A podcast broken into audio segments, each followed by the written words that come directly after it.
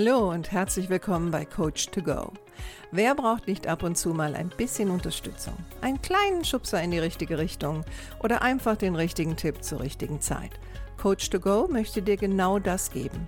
Und ich bin Heike Beck-Kobau und seit über 25 Jahren berate und begleite ich Menschen als Coach, Autorin und Mediatorin. Und ich würde mich sehr freuen, wenn ich auch dein Wegbegleiter sein darf. Hallo, schön, dass du da bist. Heute möchte ich über die innere Kündigung sprechen. Und dass, wenn viele Menschen für sich die innere Kündigung vollzogen haben, meistens nur noch Dienst nach Vorschrift möglich ist. Ich habe so das Gefühl, dass momentan es immer mehr Leute gibt, die innerlich schon diese innere Kündigung vollzogen haben. Und deswegen ist es mir ein Bedürfnis, heute mal darüber zu sprechen. Also was, was ist eigentlich eine innere Kündigung? Also eine innere Kündigung ist im Grunde genommen ja erstmal nur eine Arbeitshaltung. Ne? Also in der ich für mich beschlossen habe, mein Engagement für den Arbeitsplatz oder meine Arbeit zurückzunehmen.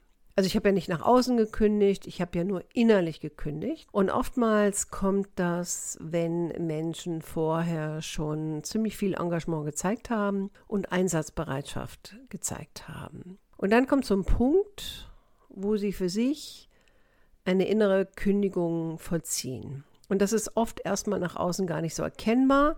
Von daher ist diese Folge vielleicht auch ganz interessant für ähm, Führungskräfte, um das vielleicht auch relativ schnell zu erkennen. Wieso vollzieht jemand eine innere Kündigung?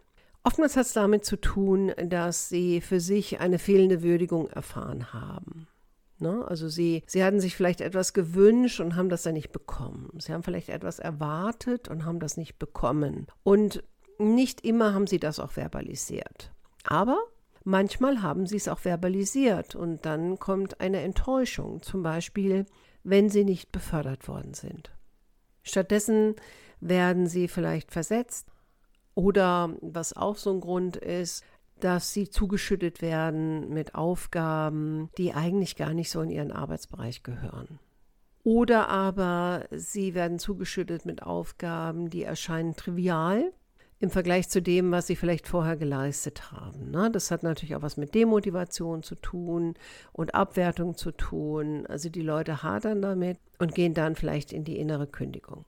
Letztendlich geht es auch darum, dass sie sich ähm, teilweise ausgebremst fühlen. Ne? Also oftmals sind es ja sehr, sehr engagierte Mitarbeiter, die für sich erfahren haben, dass sie gefühlt immer gegen Wände laufen oder auf jeden Fall keine Kommunikation bekommen, die ihnen erklärt, warum sie gefühlt gegen eine Wand laufen. Sie fühlen sich immer wieder ausgegrenzt und ausgebremst.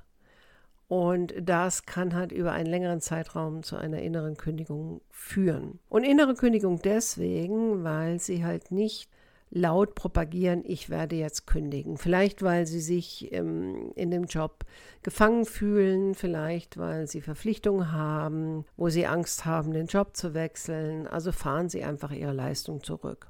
Manchmal hat es natürlich auch strukturelle Gründe. Also zum Beispiel Personalabbau, wo man auf einmal merkt, geschätzte und nicht so geschätzte Kollegen sind auf einmal weg. Ähm, sie merken für sich entweder, sie haben mehr Aufgaben bekommen oder vielleicht ist sogar der eigene Aufgabenbereich eingeschränkt worden. Also ich werde im Januar ein Interview machen mit einer Führungskraft, einer weiblichen Führungskraft, wo genau das passiert ist, also nach vielen, vielen Jahren der Führung, man ein, ein, eine Umstrukturierung vorgenommen das hat dann dazu geführt, dass bei ihr der Aufgabenbereich immer mehr zusammengestrichen wurde und gefühlt vielleicht auch gar kein Platz mehr da war für sie. Oftmals fühlen sich die Menschen auch entweder unter, also gerade Führungskräfte fühlen sich dann sehr oft auch unterfordert, aber manche natürlich auch überfordert. Es gibt vielleicht viel zu tun, aber wenig zu entscheiden. Und sie haben auch immer wieder das Gefühl, dass die eigene Führungskraft sie nicht ernst nimmt. Also das können alles Gründe dafür sein, dass jemand in die innere Kündigung geht und ähm, für sich erstmal entscheidet, ich werde das jetzt nicht öffentlich machen, aber innerlich emigriere. Der Effekt ist natürlich klar. Ja, es gibt einen Rückzug von Kollegen, Uh, man merkt auch, dass die Leute irgendwie immer sturer werden. Also man hat so das Gefühl, die wollen gar nicht mehr über den Tellerrand hinausschauen. Vielleicht, weil sie auch viele schlechte Erfahrungen gemacht haben. Manche werden auch sehr rücksichtslos. Ne? Also so nach dem Motto, ich zuerst alle anderen dann, obwohl die vielleicht vorher ganz anders gepolt waren. Und das wäre ja auch so ein Signal zu sagen, hm, da passiert irgendwas, ne? Irgendwas hat sich da verändert. Jemand hat innerlich irgendeine Bremse gezogen und als Führungskraft ist das natürlich auch ein Punkt, wo ich vielleicht mal nachhaken sollte, bevor ich eine gute Führungskraft verliere oder eine gute Mitarbeiterin oder Mitarbeiter verliere ähm, und die nur noch Dienst nach Vorschrift machen was oft damit einhergeht, ist so eine permanente Unzufriedenheit. Also die werden immer unzufriedener, jammern immer mehr rum, teilweise auch sehr, sehr sarkastisch. Und gleichzeitig auf der einen Seite scheinen sie sehr aktiv zu sein, aber auf der anderen Seite irgendwie schwinden die eigenen Energien auch. Und du kannst dir natürlich vorstellen, wenn du das nicht von dir selbst kennst oder so noch nie erfahren hast, das ist kein schöner Zustand. Und vielleicht bist du jemand, wo du für dich merkst, okay, ich glaube, bei mir geht es langsam los. Und du möchtest vielleicht gegensteuern, weil du noch nicht bereit bist, den Arbeitsplatz zu wechseln. Dann möchte ich dir ein paar Tipps an die Hand geben, wie du vielleicht aus dem Ganzen so ein bisschen rauskommst. Und das erste ist, wie so oft, erstmal zu akzeptieren, was ist. Na, also viele hadern damit, was ist, wünschten sich, es wäre anders, lamentieren darüber, wie es früher war, aber letztendlich ist der erste Schritt zu akzeptieren, es ist, wie es ist und dann zu schauen, was kann ich innerhalb meines Rahmens immer noch selbst bewirken. Also man nennt das ja auch Selbstwirksamkeit und das ist zum Beispiel eine der Säulen in Resilienz oder auch die Akzeptanz ist ja auch eine Säule der Resilienz. Und die folgen auch sehr dicht aufeinander. Also erstmal zu akzeptieren, dass es ist, wie es ist. Und dann zu schauen, was kann ich innerhalb meines Rahmens auch noch bewirken. Und manchmal heißt das auch ein Gang zur Personalabteilung um dann mal zu schauen, was gibt es noch für Möglichkeiten im Unternehmen, welche Rechte habe ich, welche Pflichten habe ich. Manchmal heißt das auch, sich externe Hilfe zu holen. Na, ob das jetzt sei mit einem Coach, einem Therapeuten oder vielleicht auch irgendeine Art von Selbsthilfegruppe. Also auf jeden Fall aktiv zu werden, um für sich selbst das Gefühl zu haben, okay, ne, also ich mache was. Also ich lasse nicht mit mir machen, sondern ich mache etwas. Und das hilft auch, dass man nicht so komplett in die Demotivation geht. Weil wenn du erstmal den Punkt erreicht hast, wo du extrem demotiviert bist, dann kostet es auch wahnsinnig viel Kraft, da wieder rauszukommen. Auch zu erkennen, es lässt sich nicht immer alles umkehren. Ne? Also wenn du, wenn du jetzt jemand bist, der für sich sagt, ja, früher war es besser und du fängst an zu vergleichen, ich würde dir empfehlen, mach das nicht. Weil ich habe schon ein, in einigen Podcast-Folgen habe ich schon gesagt, Vergleiche tun weh, weil wir ja meistens mit etwas vergleichen, was für uns gefühlt besser war. Und dann schneiden wir schlechter ab. Und natürlich ist auch klar, wenn du für dich merkst, dass du depressive Verstimmung bekommst, dann vielleicht mal sich hinzusetzen und mal richtig knallhart durchzurechnen. Was würde es dich kosten, wenn du kündigst? Was würde es dich kosten, wenn du Hilfe suchst? Was würde es dich kosten, wenn du bleibst? Also auf dem Papier sieht man dann auch oftmals besser, wenn man das so nebeneinander stellt. Ne? Welche Richtung solltest du vielleicht einschlagen?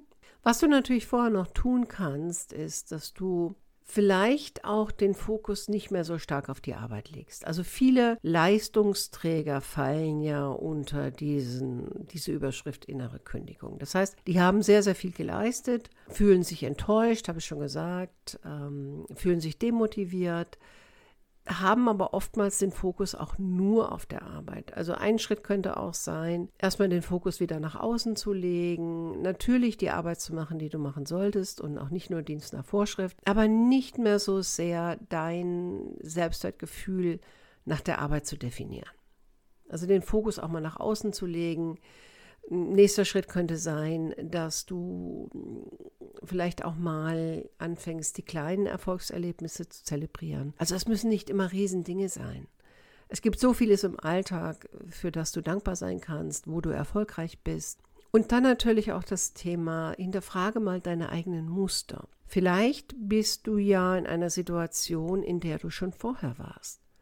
Und vielleicht nicht nur einmal, vielleicht warst du da auch mehrmals. Dann wäre es wirklich wichtig, langsam mal dahin zu schauen, was dein Anteil ist in dem Ganzen. Nicht zu sagen, dass du schuldig bist, darum geht es gar nicht. Es geht wieder um diese Selbstwirksamkeit, also zu erkennen, was ist mein Anteil, weil dann kann ich auch daran was ändern. Und manchmal ist es auch das Thema, dass vielleicht die Ansprüche auch viel zu hoch sind. Die Ansprüche an die Führungskraft, die Ansprüche an den Job, die Ansprüche an die Kollegen. Also das erlebe ich ja tagtäglich, dass Menschen wirklich auf die Arbeit gehen mit unglaublich hohen Ansprüchen und alle anderen sollen das erfüllen und dann sind sie total enttäuscht, wenn das nicht passiert und gleichzeitig haben sie es noch nicht mal verbalisiert. Ne? Also es soll von selbst kommen. Aber selbst wenn sie es verbalisiert haben, dann ist das auch nicht immer realistisch.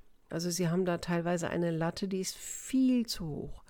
Und vielleicht kannst du da schon mal ansetzen. Wenn du aber für dich entdeckst, dass du das eine oder andere schon ausprobiert hast, dass du gefühlt das realistisch betrachtest und du für dich merkst, hier ist kein Platz mehr für mich und meine Talente, dann ist es natürlich legitim zu sagen, nicht nur die innere Kündigung, nein, lass die innere Kündigung, mach eher die äußere Kündigung. Und mach das zu einem Zeitpunkt, wo du noch kraftvoll bist. Weil die innere Kündigung, die ist kein, also die ist kein guter Mechanismus. Also manche denken ja sogar, sie würden sich wehren, indem sie innerlich kündigen und den Arbeitgeber oder die Kollegen abstrafen, weil sie nur noch Dienst nach Vorschrift machen. Aber sehr oft wird es ja noch nicht mal bemerkt.